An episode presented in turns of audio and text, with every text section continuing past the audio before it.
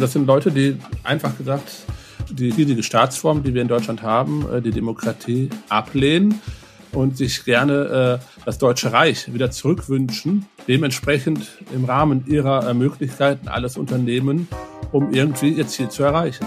Die Reichsbürger, die kann man doch nicht ernst nehmen. Zumindest habe ich das immer gedacht. Gestern gab es Razzien in ganz Deutschland.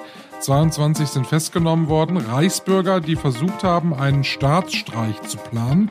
Die Pläne lagen in der Schublade. Ein Thema heute hier. Rheinische Post Aufwacher.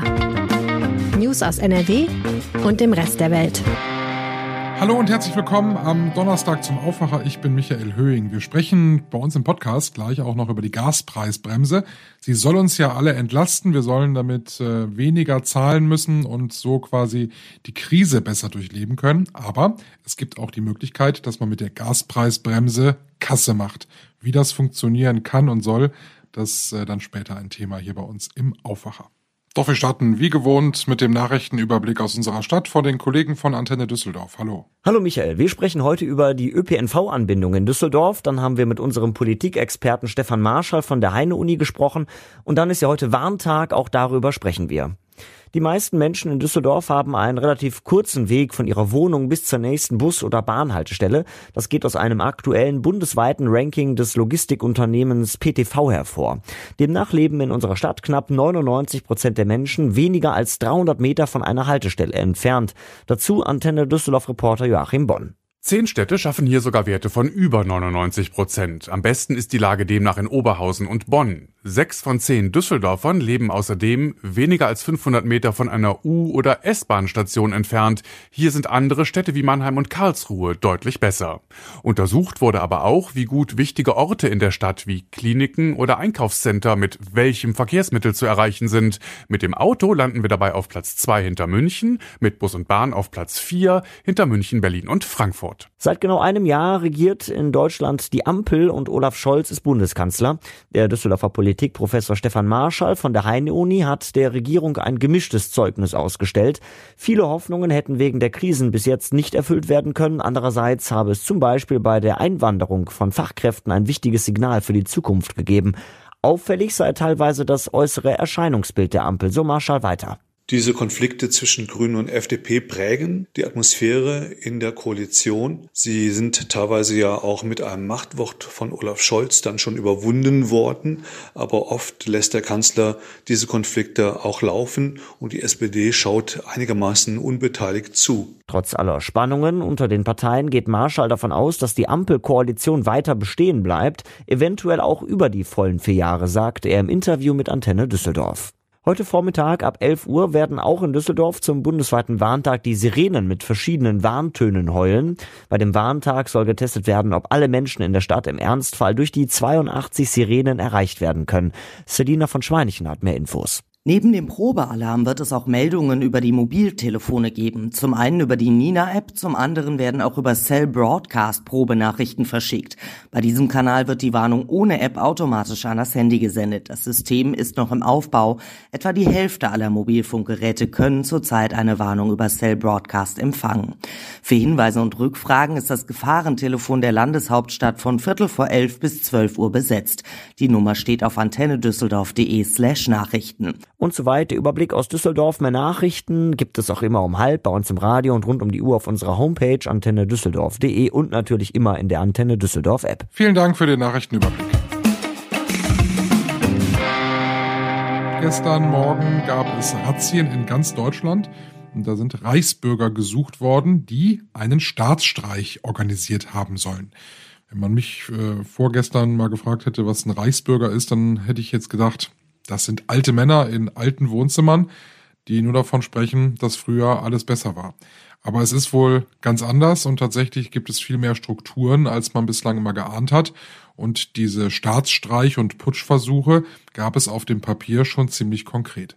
Und darüber sprechen wir jetzt ausführlich mit Christian Schwertfeger, unser Chefreporter bei der Rheinischen Post. Der hat sich ein bisschen mit diesem Thema auseinandergesetzt.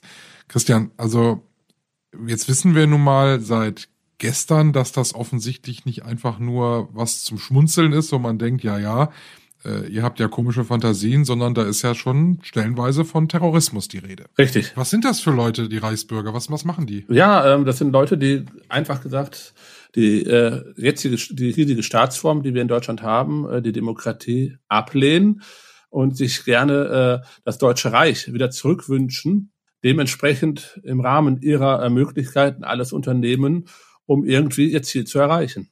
Das muss man ja sagen, die wollen das Deutsche Reich von vor 45, also äh, die wollen jetzt nicht, ähm, nicht das Nazireich wieder haben, aber es gibt äh, wohl auch immer wieder Verbindungen zu, zu Rechtsextremen. Genau, also da kann man sagen, da ist, sind die äh, Verbindungen fließend. Also ähm, äh, Reichsbürger, ähm, da vermischen sich wirklich äh, so ziemlich alles, äh, was äh, an Szene unterwegs ist, das den Staat, den Rechtsstaat ablehnt. Ähm, die Reichsbürger sind dann halt nochmal ein Stück, äh, ich sage jetzt mal in Anführungsstrichen besonders, äh, ähm, sie haben ihren eigenen Pass beispielsweise. Ähm, ja. Das ist, das ist ja auch im Grunde was, was ja nur unter denen selber funktioniert, oder? Also wenn die jetzt irgendwie, wenn die jetzt irgendwie mal ihren, ihren Ausweis rausholen und das ist dann so ein Reichsbürgerausweis, genau. da, da, da werden sie ja belächelt von allen anderen. Absolut, da, da werden sie belächelt. Äh, die haben aber teilweise natürlich diese Ausweise und die leben dann auch in ihrer eigenen Welt. Also ähm, und ähm, lehnen dann sämtliche Behörden und Staatsorgane auch ab. Und äh, natürlich äh, äh, müssten sie aber dann auch, äh, weil sie ja halt auch in Deutschland leben und auch, ähm, ich sage jetzt mal, äh, dann auch normal äh, Deutsche sind, deutsche Staatsbürger sind, ähm, dann auch Behördengänge äh, bewältigen, übernehmen, wenn sie zum Beispiel ihren normalen Pass verlängern wollen. Und äh, da werden sie dann teilweise auch schon äh, ziemlich rabiat äh, und ähm, gegenüber den Behördenmitarbeitern ähm, kommt es halt zu Situationen, wo auch Gewalt angedroht wird und auch schon zu gewalttätigen Aktionen gekommen ist. Also ähm, diese Gruppierung, die ist, man kann sagen, seit 2016 erstmal so richtig in den Fokus der deutschen Sicherheitsbehörden gerat, äh, gelangt. Äh, aber seitdem wird sie äh, von den Verfassungsschutzbehörden beobachtet und auch als gefährlich eingestuft. Und äh, wir haben ja gesehen jetzt am Mittwoch, ähm, was äh, das äh, für Umtriebe, äh, was für Umtrieben das führen kann, äh, wenn man äh, diese Klientel, diese äh, Gruppierungen da, äh, ich sage jetzt mal einfach platt gesagt, einfach mal machen lässt. Ne? Hm. Also ich habe, äh, sag ja, die, dass es die gibt, das ist mir nicht neu und ich glaube, die meisten haben schon mal was davon gehört. Und das hätte ich jetzt auch äh, eigentlich bis gestern immer damit abgestempelt mit dem mit dem Label, äh, die sind doch bekloppt. So. Aber jetzt hat das Ganze ja eine ganz andere Qualität, wenn wir hören, dass die in der Schublade ganz konkrete Pläne haben, um unser, ja, man muss sagen, unser Rechtssystem eigentlich auf den Kopf zu stellen. Ja. Also ähm, diese konkreten Pläne, äh, die sind äh, schon alarmierend ähm, und ist auch äh, gut, äh, dass die Sicherheitsbehörden da rechtzeitig eingeschritten sind. Äh, du sagtest gerade am Anfang, dass du die eher so als krude Leute ein, äh, einstufst und bislang so gesehen hatte. Es war aber, sie haben auch vorher schon äh, ziemlich heftige Sachen zum Teil begangen, Einzeltäter meistens, aber die auch gut vernetzt waren und die haben immer schon diesen Wunsch, halt äh, tragen den in sich halt äh, einen Putschversuch hier in Deutschland durchzuführen. Wie lange diese jetzt diese Pläne schon hatten, ähm, das werden jetzt die Ermittlungen zeigen. Aber mich würde nicht überraschen, äh, wenn diese Pläne schon länger bestanden haben. Und da sind ja Leute bei, denen man das ja so gar nicht zutrauen würde. Ne? Da ist ja von einer Polizistin die Rede, die da drunter sein soll. Und da sind auch immer wieder tauchen so Gerüchte auf, dass, dass Mitglieder der Bundeswehr dabei sind. Also wo, wo man dann schon denkt, äh, also das sind jetzt gerade auch so Leute, die möchte man eigentlich nicht in so einer Gruppierung haben. Genau, weil äh, wahrscheinlich äh, spielt es jetzt darauf an, äh, die haben Zugang zu Waffen.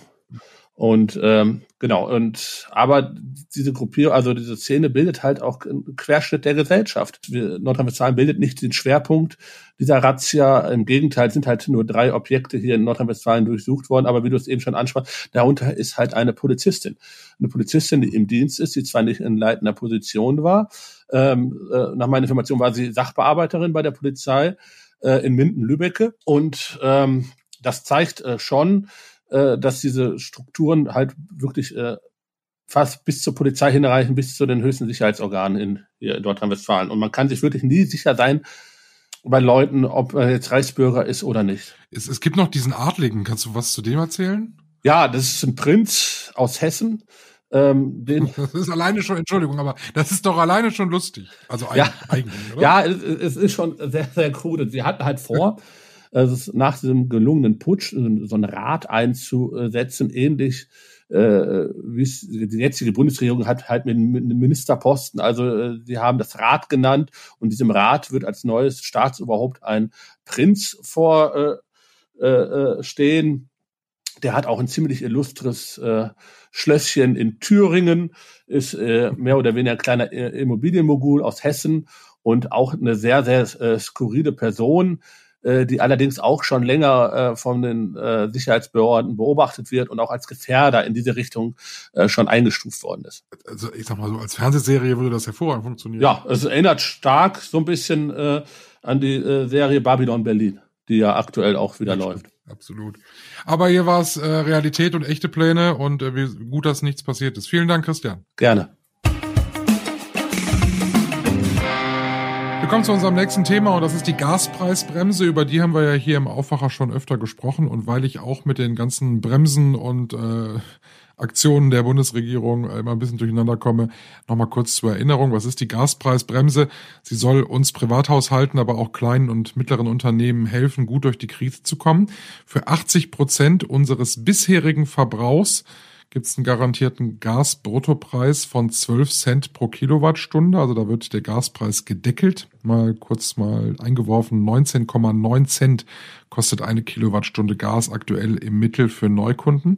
Die restlichen 20 Prozent unseres Verbrauchs, die soll dann über den normalen Vertragspreis abgerechnet werden, denn wir sollen ja alle auch Energie einsparen. Soweit so gut. Somit soll uns diese Gaspreisbremse zumindest ein bisschen helfen. Aber Antje Höning, unsere Chefin der Wirtschaftsredaktion bei der Rheinischen Post, sagt, es gibt Mittel und Wege, mit der Gaspreisbremse Geld zu verdienen, Kasse zu machen.